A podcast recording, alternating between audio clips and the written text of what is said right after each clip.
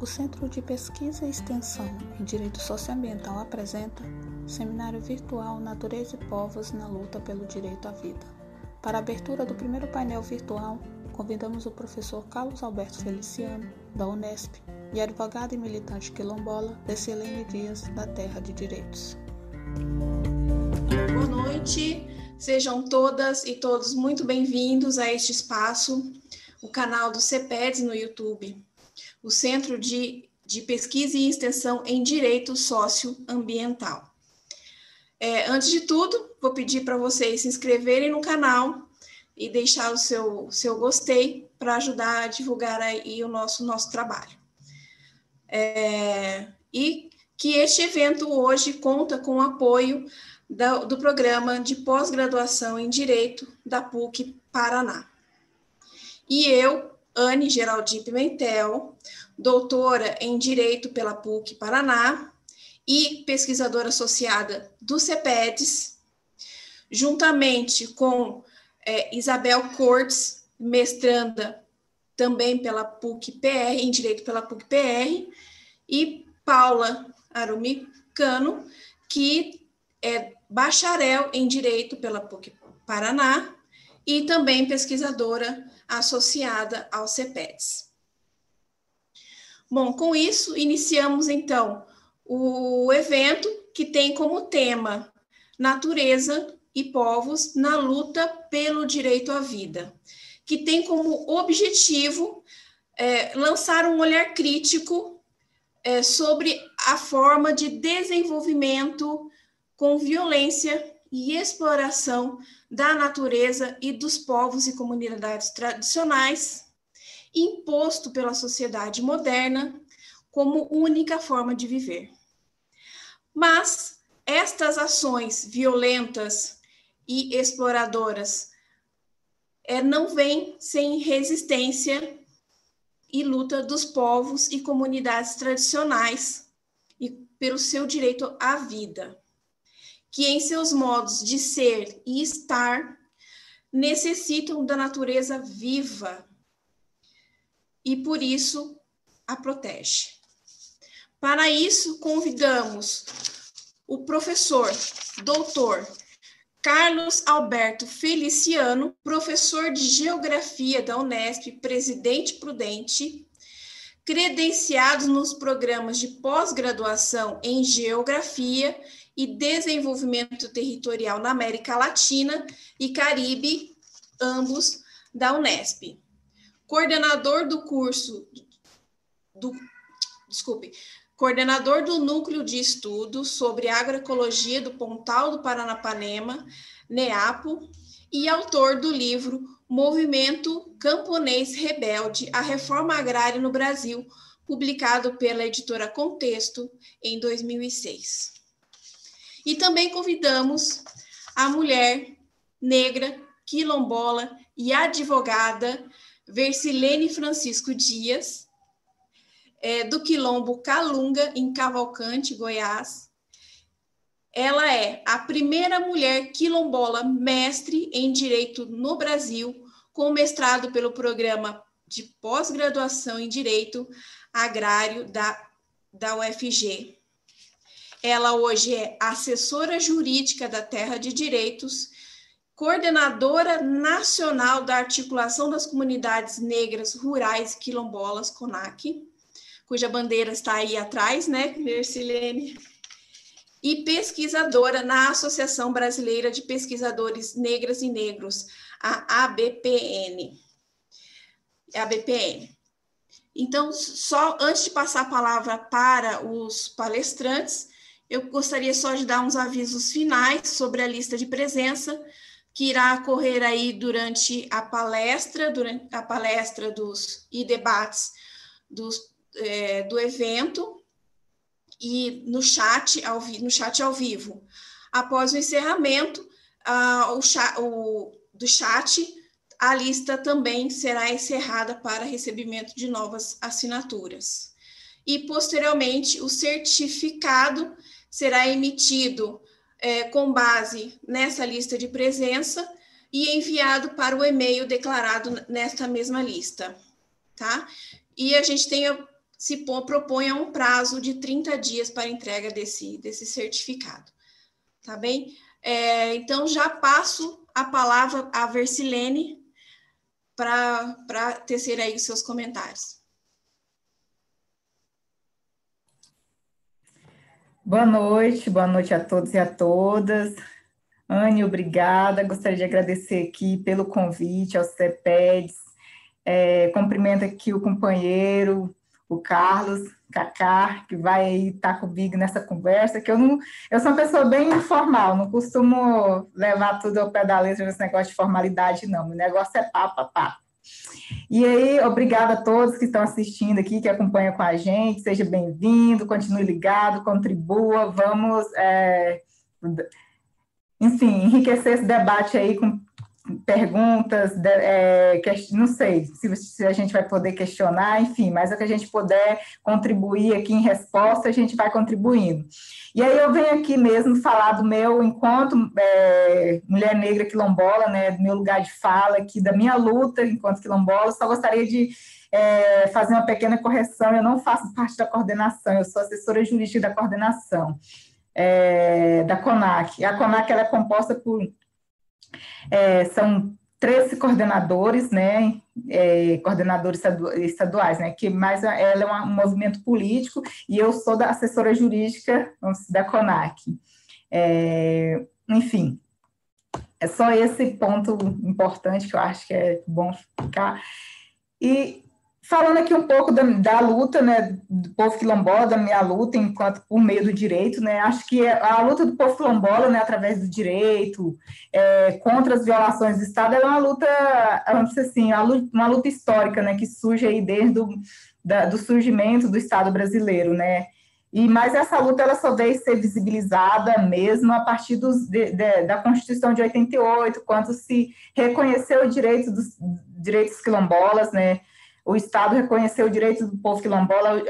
às suas terras titulares, né? Direito esse que até hoje não foi efetivado, né? É, e, esse, e, a luta de, do povo quilombola através do direito, ela vem na perspectiva de e a gente constrói muito essa luta na perspectiva assim de um combate racista mesmo, porque para a gente, enquanto quilombola, o Estado é um Estado racista e hoje a gente continua dizendo que ele também é um Estado genocida, né, diante da pandemia. É, e eu costumo dizer sempre, né, uma, usar sempre, eu gosto de usar sempre referências lá da minha terra, da minha comunidade, né, comunidade Calunga, e eu gosto muito de inspirar numa frase que a, uma grande patriarca sempre dizia, a dona Procópia, né, logo quando começou o mapeamento do estado de Goiás, das terras devolutas, né, e se chegaram lá no quilombo Calunga, Aí começou a discussão entre a comunidade e a antropóloga muito famosa, Meire Baioc, é, sobre a chegada da estrada nas comunidades calunga, né? E aí uma frase que me marcou muito, que a dona Procopio sempre fala, é que assim, a chegada da estrada ela tem um preço. E a chegada do Estado nas comunidades quilombolas tem, é, é, tem sempre um preço também. E chega também com os conflitos, né? É, porque eu me lembro muito bem, e eu gosto de falar muito do meu, do da minha comunidade, que quando a gente não, não tinha Estado, não tinha nada, apesar das dificuldades que a gente passava, não existia conflito, é, é, não existia esse é, desmatamento como acontece, como está acontecendo hoje no território Calunga, assim, na surdina da noite. Então, a chegada do Estado também tem essas consequências, né? E aí esse Estado ele vem com, uma, com a perspectiva de, de, de eu vou dizer, usar a palavra de benevolência, né? De, uma, de um, um ente bom que vai ajudar, que vai contribuir, mas tudo tem seu preço, não há um preço a pagar por isso. E eu costumo dizer que a gente via sempre da barganha. Porque quando a gente é, é, quando a gente luta por um direito, a gente sempre está tá querendo a gente perde outro direito. E a população quilombola vive, vive essa luta desde da, dos primórdios, vamos dizer assim, da Constituição do Estado, porque a gente luta por um direito a, a, a uma estrada, mas a estrada só pode chegar porque vai construir uma PCH no território. Então, a estrada chega, mas a estrada não chega na perspectiva para a gente, a estrada chega na perspectiva da, da, do empreendedor. Se a gente quer energia, o discurso que o empreendedor usa é que tem que construir um empreendimento dentro do território para poder essa energia chegar. Então, há sempre um discurso aí colado das grandes empresas com o Estado. de, nessa perspectiva de que o benefício só chega com a perda de um direito, o direito de, de dos quilombolas de estar no seu território, de viver livremente, que priva é, a população de, de, de, de, acessar livremente seu território, né? É, e essa luta do, do, direito ao território é uma luta histórica, né? Que é, apesar da gente ter esse direito constituído desde 88, esse direito ele não se efetivou, né? E aí a gente costuma utilizar o Estado enquanto que ele utiliza-se dessa estrutura uh, do sistema de justiça, utiliza do seu é, da estrutura de seus órgãos, por exemplo, que é um, faz parte do complexo do Estado, né, o sistema de justiça, para perpetuar esse racismo estrutural, institucional, em cima da população quilombola, não efetivando esse direito, né, reconhecido que antes, em mil, quando foi, quando se criou a, a, o, o, dispositivo, uma luta do movimento negro junto com a população quilombola em 88, era que na, se dizia que a gente foi lutar pelo nosso direito, se dizia que não podia se efetivar porque precisava de uma norma que regulamentasse o artigo 68. Tudo bem, a gente lutou, lutou, e em 2003 a gente conseguiu construir o decreto 4887, numa perspectiva participação do movimento, a CONAC participou dessa construção, e aí, quando se construiu o decreto, veio uma ação direta de inconstitucionalidade dizer que o decreto era inconstitucional. Então, mais uma desculpa que o Estado utiliza-se para não efetivar aquele direito.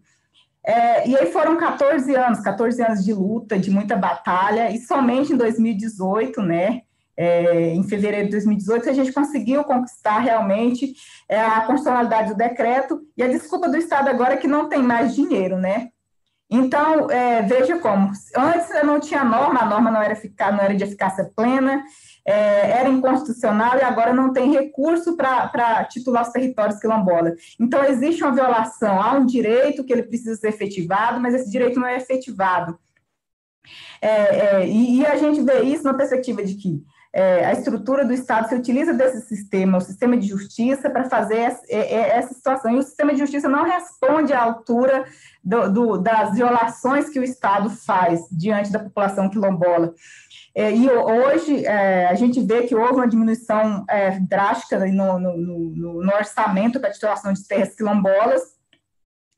é, e, e, e, além das outras violações, né, um grande número de empreendimentos dentro de território, as estruturas do Estado que deveria é, trabalhar em prol da, da, da, efetivação dos direitos, hoje trabalha juntamente com empresas. A gente vê a Fundação Cultural Palmares totalmente chega em territórios é, dentro do carro da empresa para fazer para fazer reuniões, para fazer é, consultar a população juntamente com a empresa. Que Estado é esse que trabalha com a empresa contra é, os seus cidadãos? Entendeu? Eu acho que é uma violação do direito de consulta. E agora, em plena, em plena pandemia, a gente vê que esse direito, essa violação, esse racismo no Estado, ele se, ele se, se vamos dizer assim, se sobressai, é, é, fica nítido, né, essas violações, esse racismo que o Estado tem ao é, o número de quilombolas mortos, não há um mapeamento, uma divulgação de dados de um número de quilombolas, a subnotificação das, dessas pessoas quilombolas que estão mortas, são mais de 30 e poucos quilombolas já mortos no estado, mais de 2 mil e poucos infectados. E essa notificação, é, é, esse mapeamento está sendo feito pela CONAC agora, que a CONAC também tá, criou um observatório juntamente com o Instituto Socioambiental,